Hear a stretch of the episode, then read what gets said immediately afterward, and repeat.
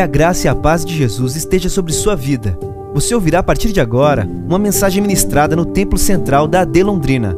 Que o Senhor fale fortemente ao seu coração e te abençoe de uma forma muito especial.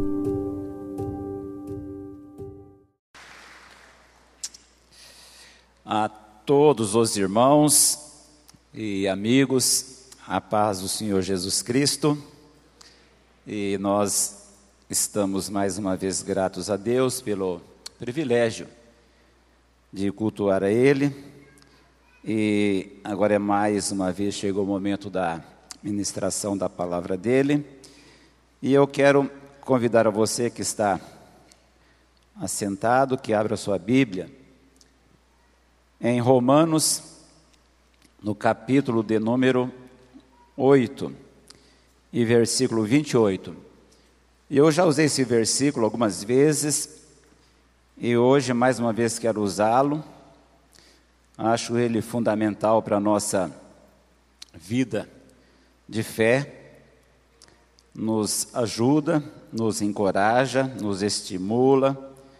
Então eu quero hoje novamente usá-lo para a nossa reflexão.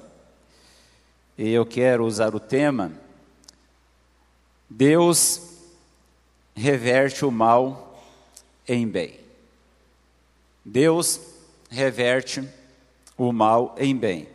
Diz assim: E sabemos que todas as coisas contribuem juntamente para o bem daqueles que amam a Deus, daqueles que são chamados por seu decreto. Vocês estão é, acompanhando a leitura na versão corrigida.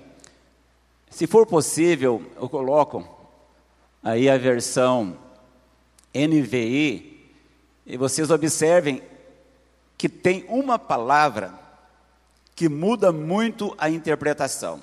Uma única palavra. Eu vou ler e vocês já vão perceber que palavra é essa. Sabemos que Deus age.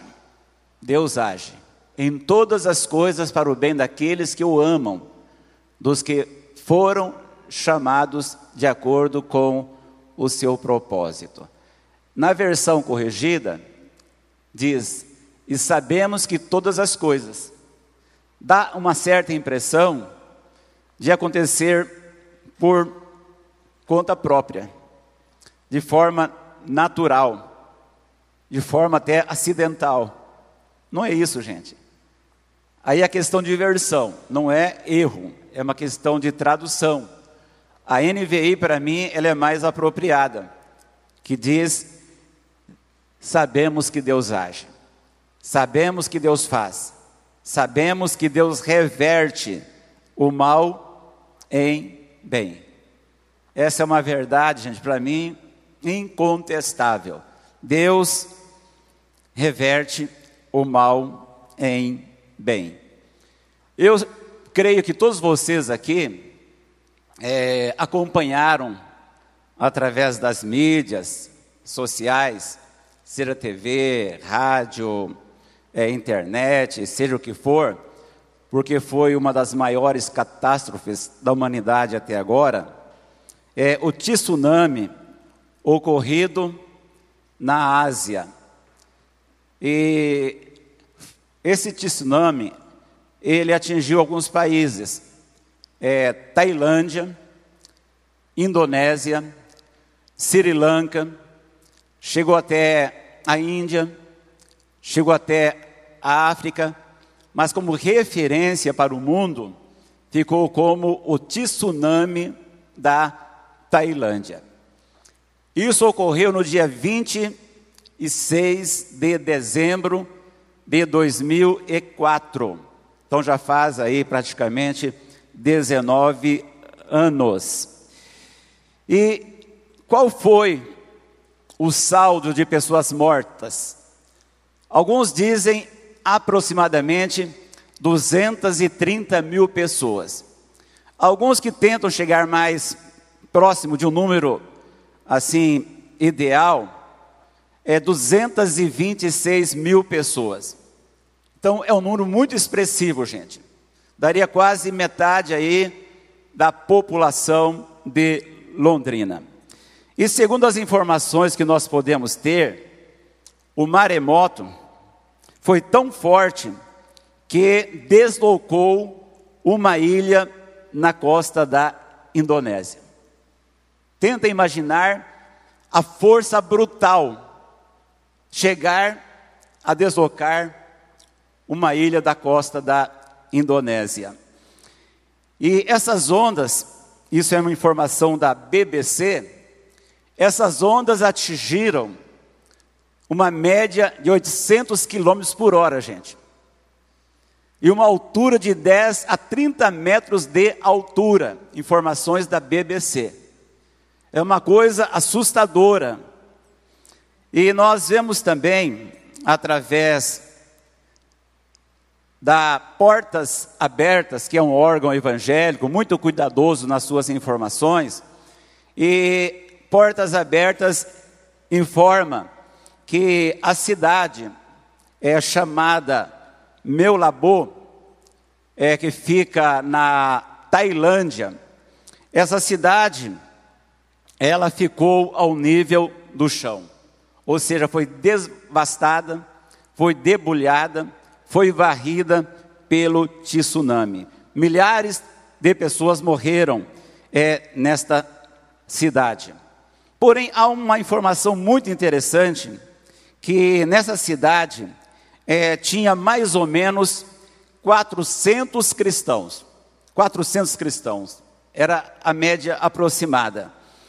E a pergunta que eu faço para você acompanhar o raciocínio: quando houve o tsunami naquele dia, onde estavam esses 400 cristãos dessa cidade chamada Meboulá? Onde estavam? Essa cidade, gente, e como toda a Tailândia, é duas coisas, é dão cadeia. A primeira, drogas. Drogas não tem choro da cadeia. E uma outra coisa que dá cadeia é carregar uma Bíblia pelas ruas e tentar evangelizar alguém, também da cadeia. Então, naquele dia 26 de dezembro, os cristãos queriam fazer uma celebração por ocasião do Natal, celebração a Cristo. Mas o prefeito dessa cidade disse: não, vocês não podem fazer, vocês estão proibidos. Se vocês quiserem, eu abro uma exceção. Vocês vão para as montanhas, e lá nas montanhas vocês celebrem à vontade. E os cristãos decidiram, se ajuntaram todos eles e foram para as montanhas. E naquela noite veio o tsunami, gente. Não tem notícia que tenha morrido naquela cidade um único cristão. Então, quando a Bíblia fala que Deus age para o bem daqueles que o amam e são chamados por seu decreto, eu creio piamente, gente. Não tenho a menor dúvida que Deus faz isto e nós precisamos não apenas é, entender, mas abraçar e viver essa grande verdade. Deus reverte o mal em bem. Agora preste bem atenção. Essa minha expressão está dentro da Bíblia, o raciocínio. Você acredita que Deus reverte o mal em bem? Sim. Não. Mais ou menos. Talvez. De vez em quando. Alguém pode dizer, isso é relativo. Ou ainda alguém pode dizer, eu creio que Deus faz isso na vida dos outros, mas não na minha. Alguém pode pensar assim. Porém, eu quero dizer para vocês afirmativamente: Deus faz isso na vida de todos quantos estão incluídos no projeto dele. E eu quero afirmar para vocês que nós precisamos ter convicções das verdades bíblicas. não é apenas aquela crença superficial, aquela crença, quem sabe, totalmente oca, sem essência. Nós precisamos, na verdade, é, praticar mais a palavra de Deus, acreditar mais na palavra de Deus. Porque às vezes nós não temos a convicção necessária, gente. Talvez nós não cremos nisso aqui, que Deus reverte, que Deus trabalha para mudar o mal em bem, que nós não temos a mesma ótica divina. Talvez nós não olhamos através da ótica divina. Nós talvez não enxergamos como Deus enxerga. Então, nós vamos olhar para a Bíblia e dizer para a nossa própria alma, dizer para o nosso coração: eu creio, eu creio, eu creio e que isso fique cimentado é no seu coração, na sua alma, e você, diante de qualquer cenário desfavorável, você pode dizer: Eu creio que Deus vai agir para reverter essa situação. Então, eu quero mostrar para vocês aí, e eu fiquei hoje meio curioso, por que Paulo é, usou essa expressão direcionado inicialmente aos cristãos de Roma. Por quê? Qual seria a razão especificamente? Eu não sei dizer especificamente, mas tenho as minhas deduções. Que Paulo escreveu essa carta e incluiu essa expressão, porque Paulo esteve por duas vezes aprisionado em Roma. E os cristãos romanos, eles naturalmente teriam conhecimento das prisões de Paulo. E eles entenderiam, pela carta de Paulo, que aquilo estava cooperando para um bem coletivo, fazendo parte de um projeto.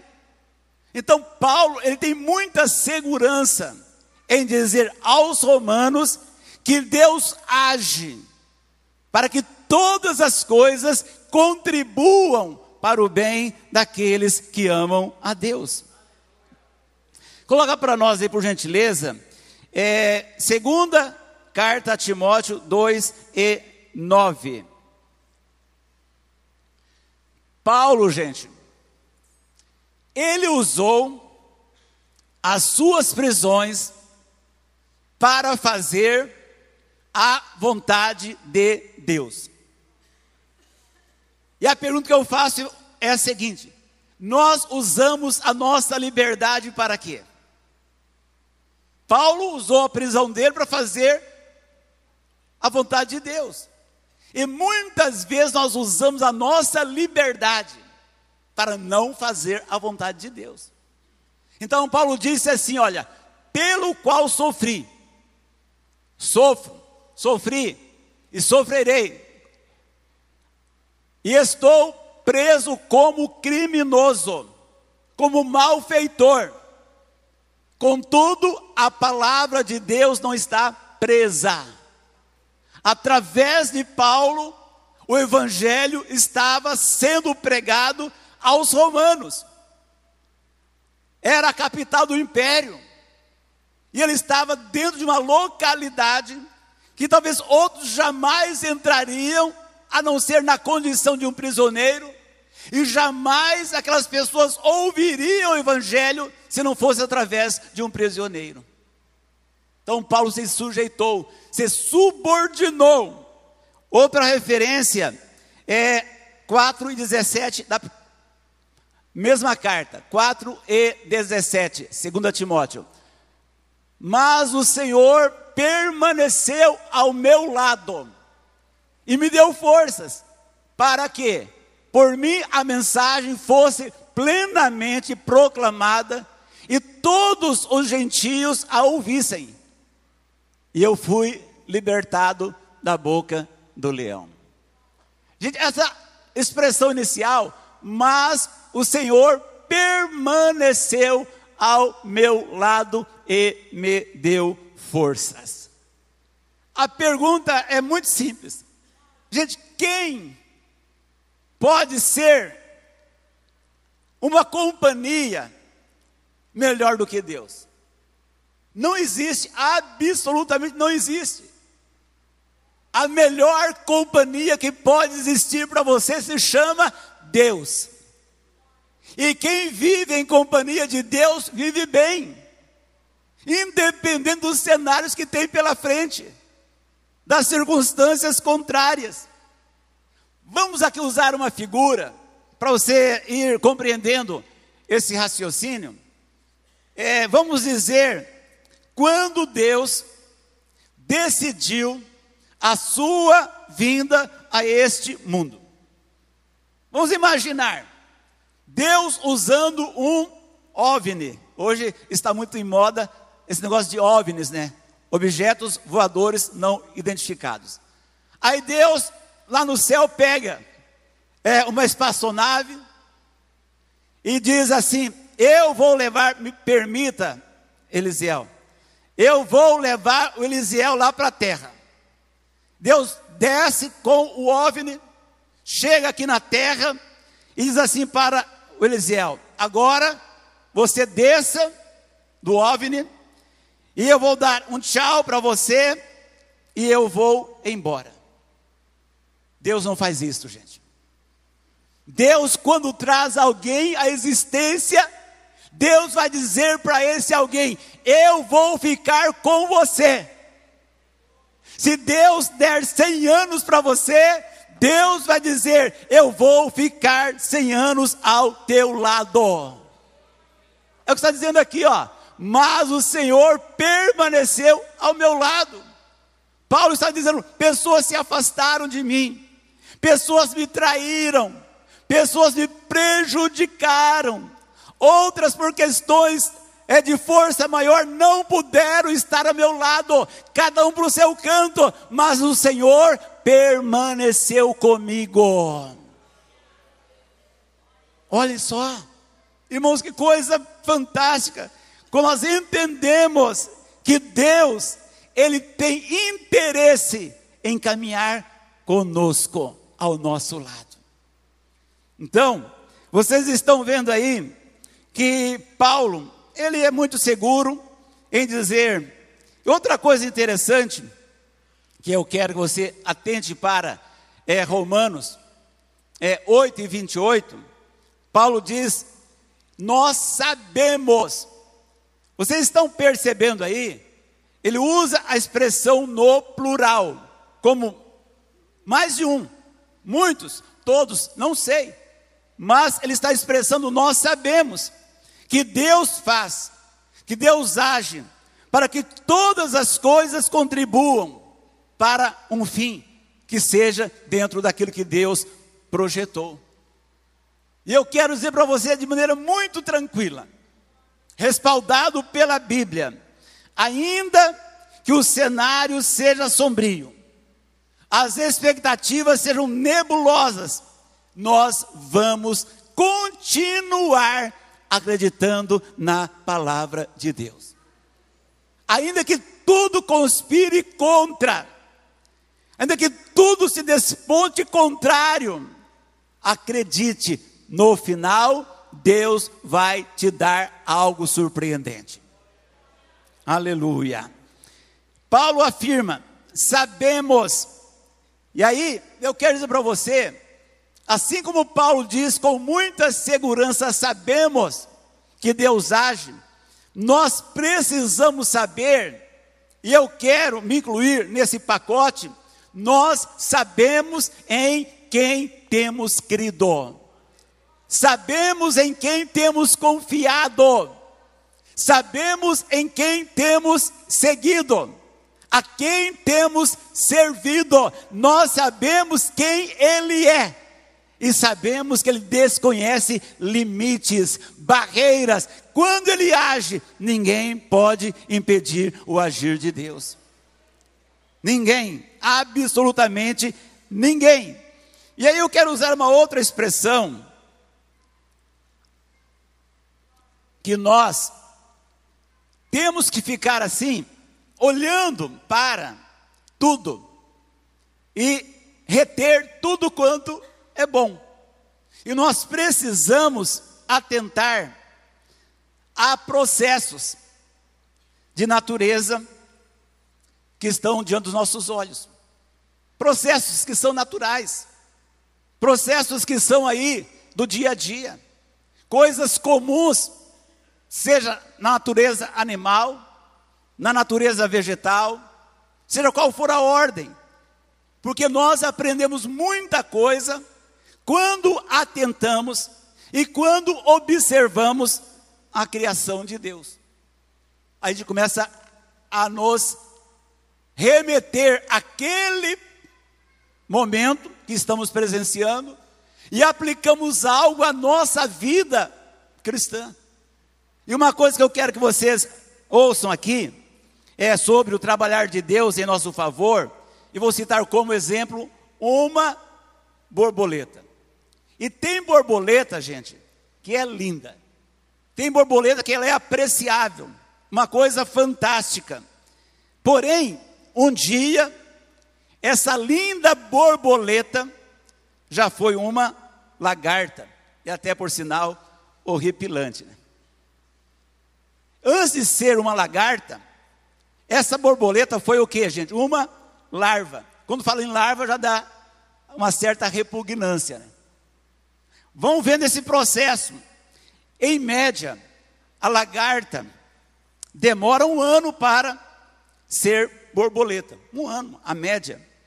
Antes dela voar, é o momento onde mais consome energia. Por quê? Porque se debate muito dentro do casulo. Isso é uma coisa natural, você pode confirmar.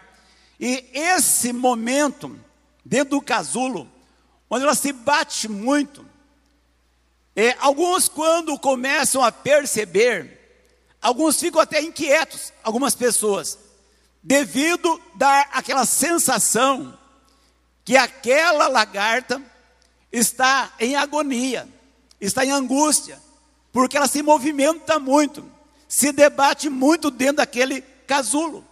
Mas por que acontece isso, gente? Acontece porque é o momento do fortalecimento das suas asas.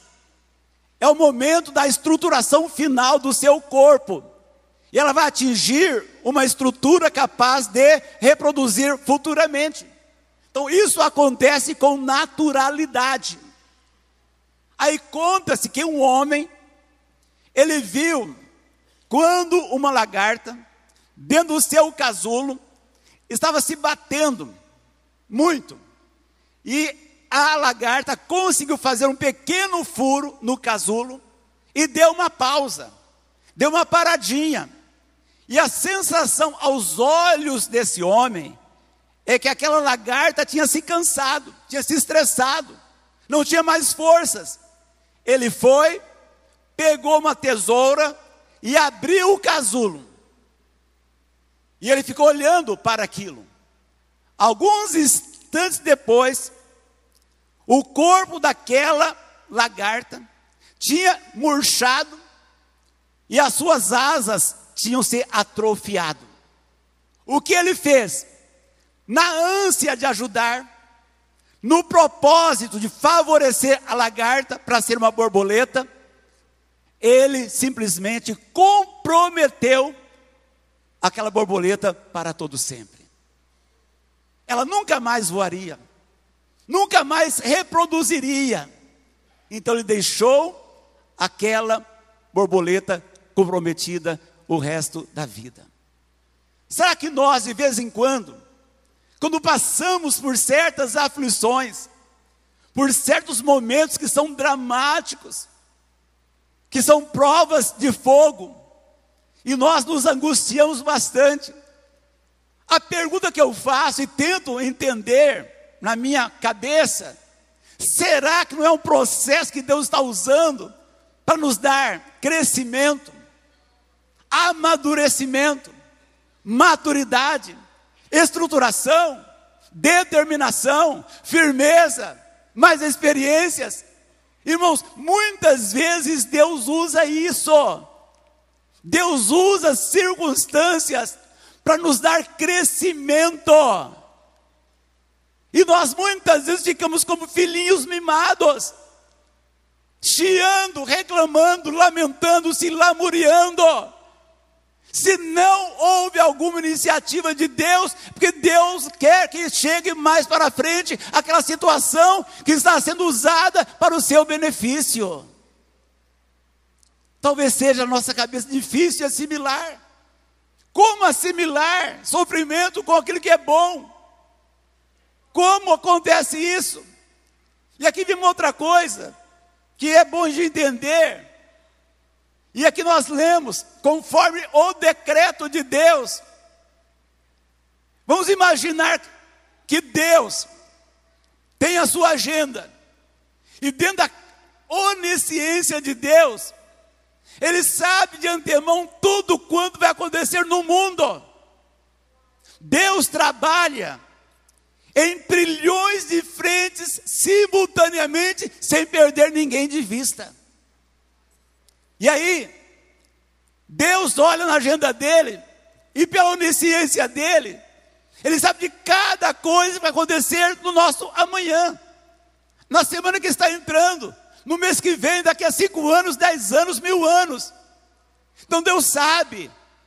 É como se estivesse na agenda dele aquele tipo de acontecimento. Mas em contrapartida, nós, como não temos onisciência, o que nós dizemos de vez em quando? Houve um imprevisto. Nós dizemos, ah, houve um acidente. Nós dizemos, ah, houve o que mais? Uma surpresa na minha caminhada. Irmãos, para Deus não existe imprevisto. Para Deus não existe acidente. Deus está atento ao teu caminhar. E Deus sabe exatamente o que deve fazer. Porém, temos que entender que Deus tem o que? A hora dele, o jeito dele, a forma dele.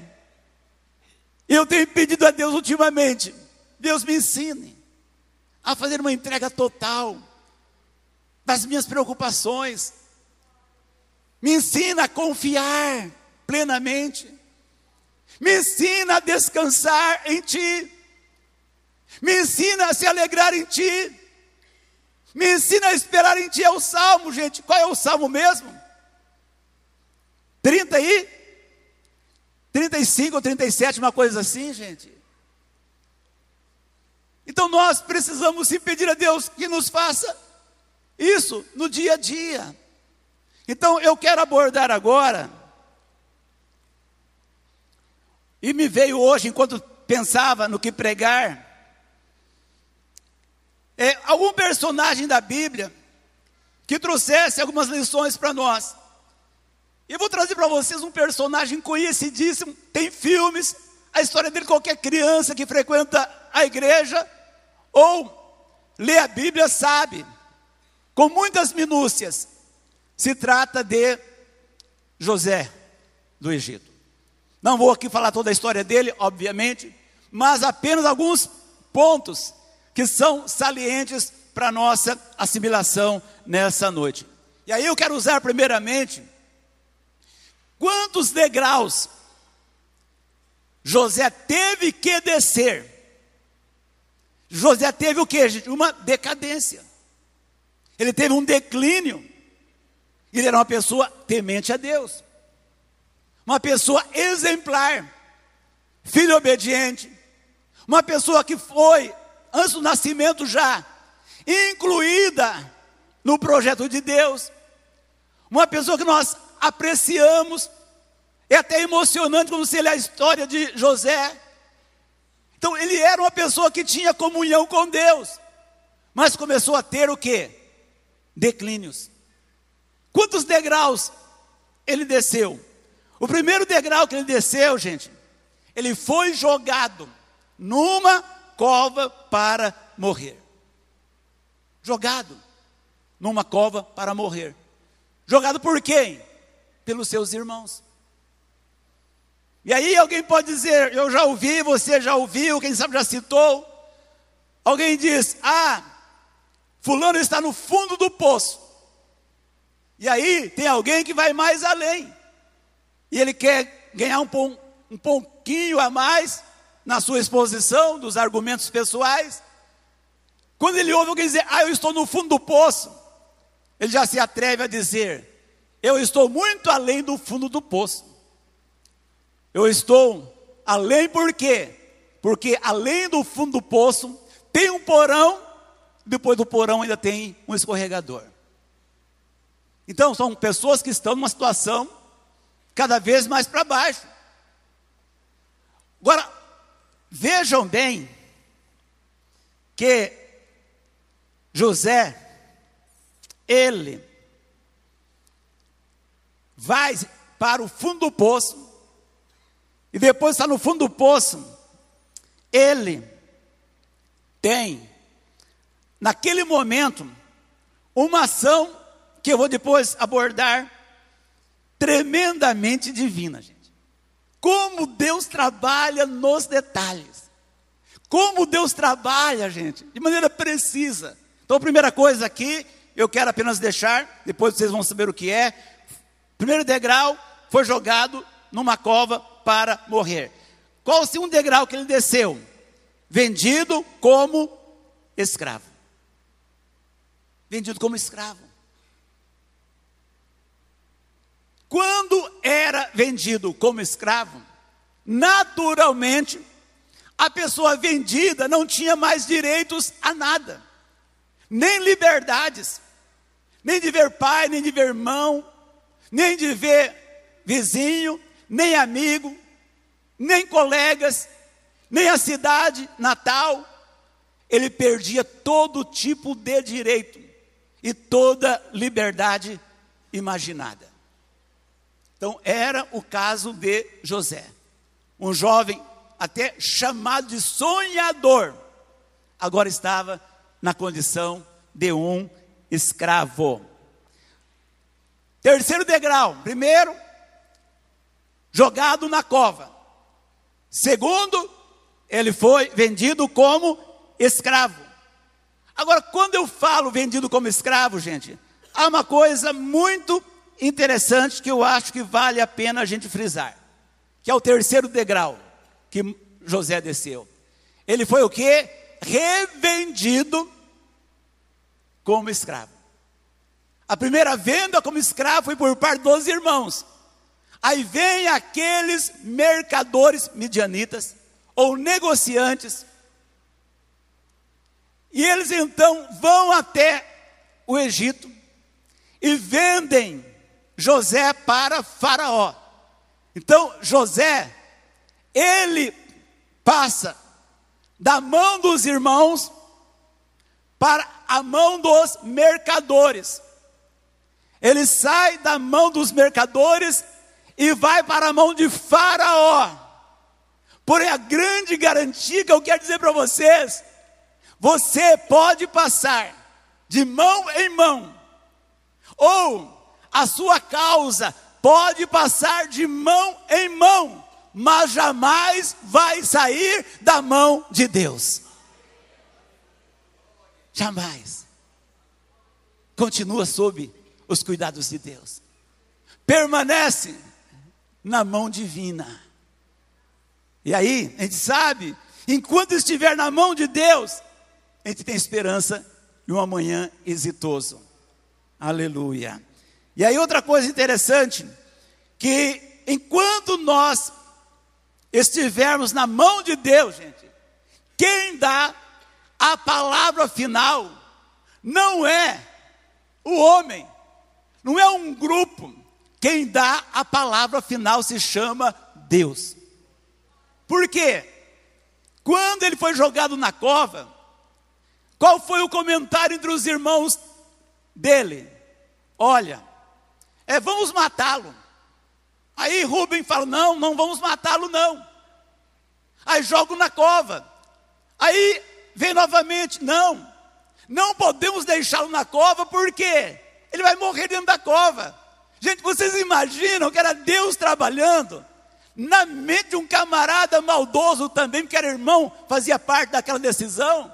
Mas Deus usando a mente dele, a boca dele, para quê? Para preservação da vida de José. Olha Deus trabalhando até na boca do camarada que é ruim, que a mente está ali impregnada. Então, terceiro degrau que ele desceu, revendido. Qual foi o quarto degrau?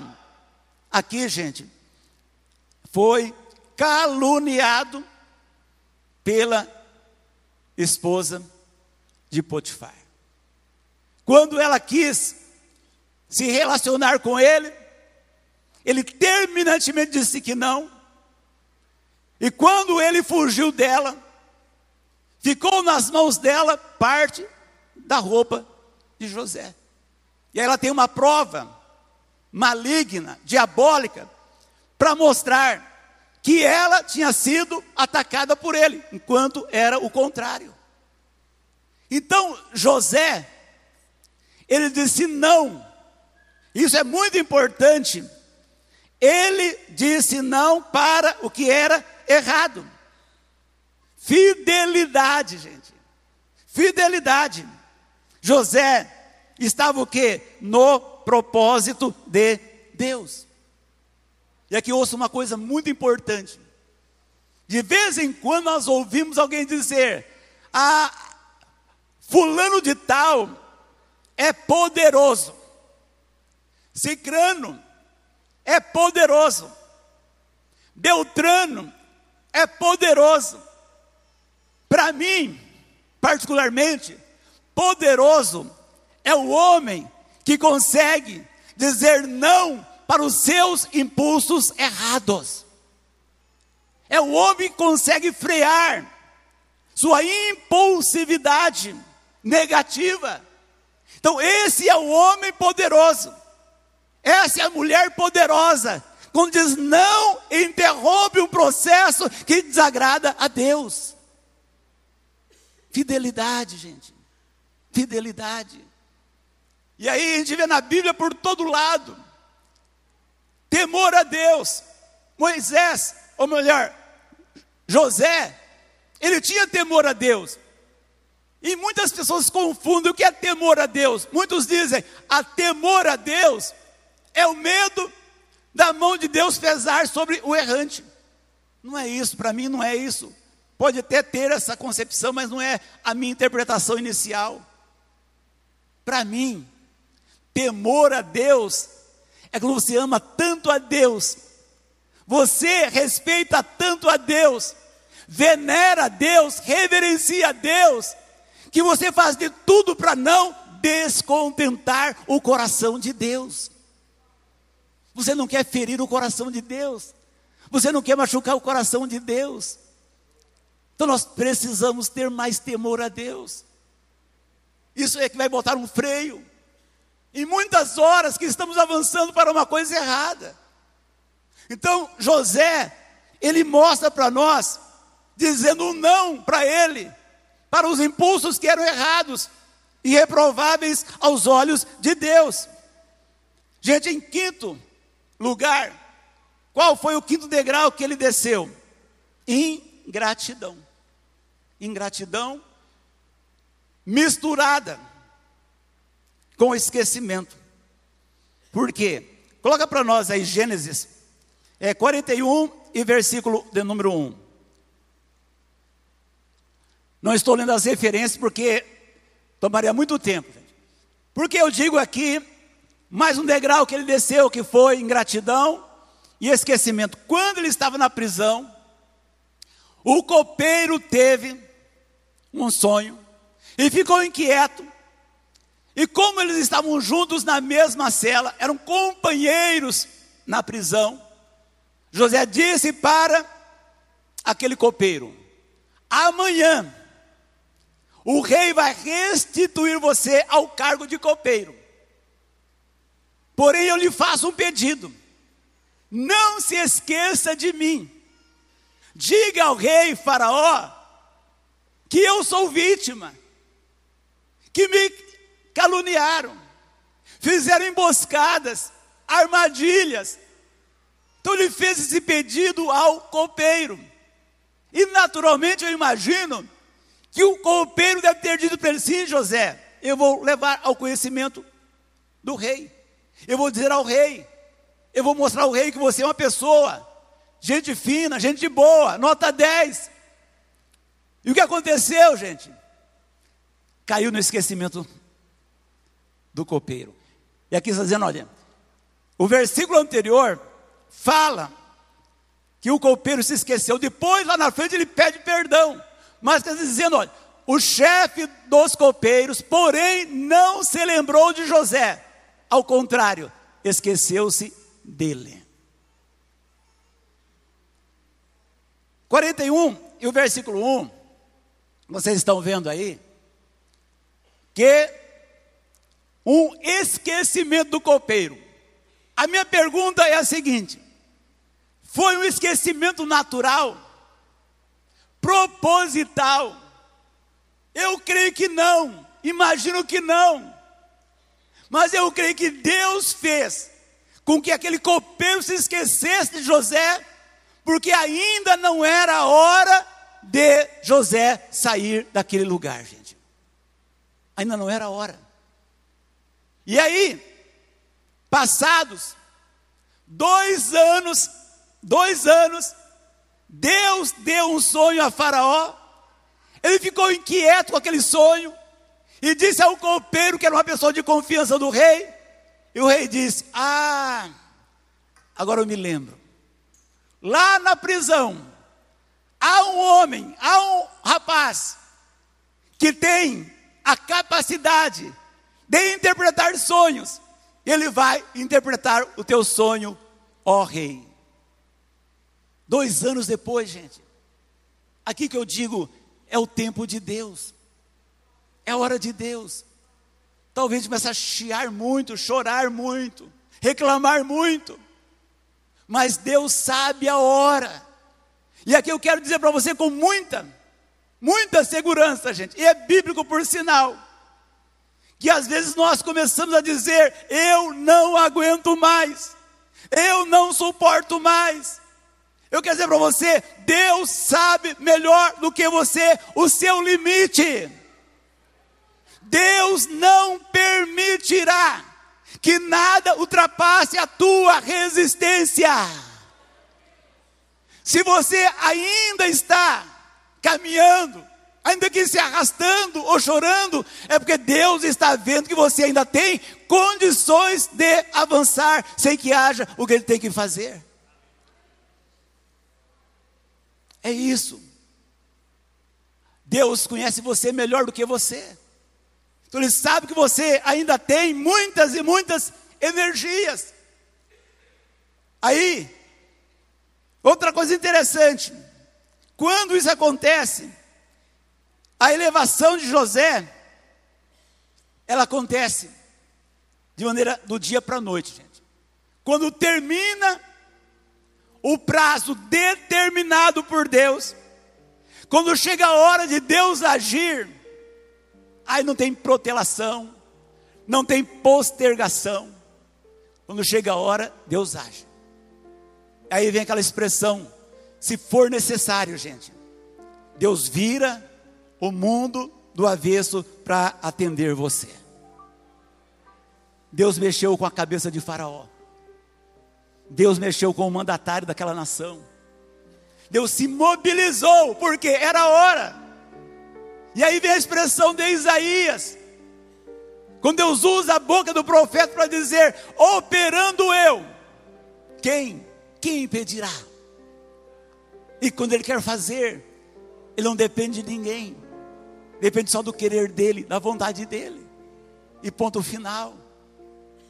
Então, outra coisa para a gente ir caminhando para o final: qual foi o ápice da história de José, para mim, gente, particularmente. Eu vou ler isso aqui porque a gente vai caminhar para o final, Gênesis 45, a partir do versículo 4. Quando ele se revela a seus irmãos, vocês sabem da história. Gênesis 45, versículo 4. Cheguem mais perto. Olha a expressão dele aos irmãos. ele e os irmãos, mais ninguém. Disse José a seus irmãos: quando eles se aproximaram, disse-lhes: Eu sou José, seu irmão, aquele que vocês venderam ao Egito. Gente, de maneira muito franca, aqui de maneira reflexiva. Se você fosse José, o que você faria nessa hora? Não responda, não. Fica aí para o seu coração. O versículo 5. Agora, não se aflijam, não se preocupem, nem se recriminem. Não tenham a consciência pesada, não tenham uma autocondenação. Pois vocês foram o quê? Olhem só, por terem me vendido. Vocês contribuíram, participaram de um projeto de Deus, por terem me vendido para cá, pois foi para salvar vidas que Deus me enviou adiante de vocês. Vocês estão percebendo a mentalidade desse homem chamado José? Sem culpas, sem condenação, sem censuras. O versículo seguinte: já houve dois anos de fome na terra, e nos próximos cinco anos não haverá cultivo nem colheita. A sobrevivência de milhares e milhares de pessoas dependiam desse homem. E esse homem estava sendo o quê? um instrumento nas mãos de Deus. O versículo seguinte: Mas Deus me enviou à frente de vocês. Deus usou esse caminho que não foi gostoso, que não foi fácil, que não foi nada gratificante, mas foi o caminho de Deus. Foi a rota usada por Deus. Foi a maneira que Deus entendeu que era eficiente. Deus me enviou à frente de vocês para lhes preservar um remanescente nesta terra e para salvar-lhes a vida com grande livramento. E o versículo 8: Assim, não foram vocês, ele repete, assim não foram vocês que me mandaram para cá, não foram vocês que me mandaram para cá, mas sim o próprio Deus. Ele me tornou ministro do Faraó e me fez o que? Administrador de todo o palácio e governador de todo o Egito. Aleluia. Vocês estão vendo como Deus trabalha? Deus, Ele reverte o mal em bem. A mentalidade divina é inatingível como nós, seres humanos mortais, vamos conseguir ter a nossa mente finita diante da mente infinita, a mente mortal diante da imortal, a falível diante da infalível, a limitada diante da ilimitada, não há como, mas Deus trabalha de forma certeira e infalível. Irmãos, eu vou encerrar contando uma experiência que eu tomei conhecimento dela recentemente, achei uma coisa encantadora. Eu estive há um mês e pouco em uma das nossas igrejas aqui em Londrina, na congregação do Jardim Paranoá, num culto de sábado, culto de ceia. E lá tinha uma irmã que contou um testemunho. E no final do culto eu a procurei e disse: Me dá mais detalhes. Me conta mais alguma coisa, porque eu fiquei impressionado com esse testemunho. E ela me deu mais alguns detalhes daquilo que ela tinha contado no púlpito. Ela disse que naquela semana, pela madrugada, enquanto ela orava, Deus disse a ela: Diga ao teu marido e ao teu filho que amanhã eles não vão trabalhar. Eles não devem trabalhar amanhã. E ela, quando se levantou bem cedo, o marido se preparando para sair, juntamente com o filho, porque os dois, o pai e o filho, eles preparavam suco de laranja naquela embalagem plástica para vender numa esquina aqui da cidade. E aquela irmã, quando se levantou, disse para o marido e o filho: Deus me diz para vocês não irem trabalhar. Ele disse: Mas como não? Eu preciso trabalhar, ele disse. E alguns minutos depois, houve uma ligação para o telefone do filho dizendo: Você foi selecionado para passar por uma entrevista de trabalho. Então o filho diz: Pai, então eu não vou mesmo, eu vou fazer a entrevista. Aí aquele homem, mesmo teimoso, ele foi no lugar de sempre buscar laranja para espremer e fazer o suco. E quando chegou naquele lugar de sempre, não tinha laranja naquele dia. Mas como não tem laranja hoje? Hoje o caminhão não chegou ainda. Que traz laranja não chegou. E ele falou: então eu vou no outro box. E foi no outro box próximo. E as laranjas ruins e caras demais. Ele disse: não vou comprar laranja, eu vou voltar para casa. E voltou para casa. E qual foi a surpresa deles? Por volta do meio-dia, alguém ligou para ela no desespero e disse: Irmã, você está em casa? Ela disse: Sim. E seu esposo e seu filho também estão em casa. Aquela pessoa disse: No lugar que eles ficam diariamente, os dois, vendendo o suco, hoje pela manhã, uma carreta desgovernada passou em cima do que tinha naquele lugar. Cruzou aquela calçada. Então, se eles tivessem ido, eles teriam morrido. Então, irmãos, Deus faz com que todas as coisas contribuam para o bem daqueles que amam a Ele. Amém. Pastor Jodson. Essa foi uma mensagem ministrada no Templo Central da AD Londrina. Acesse nossas redes sociais no Facebook, Instagram e YouTube e fique por dentro de tudo o que está acontecendo.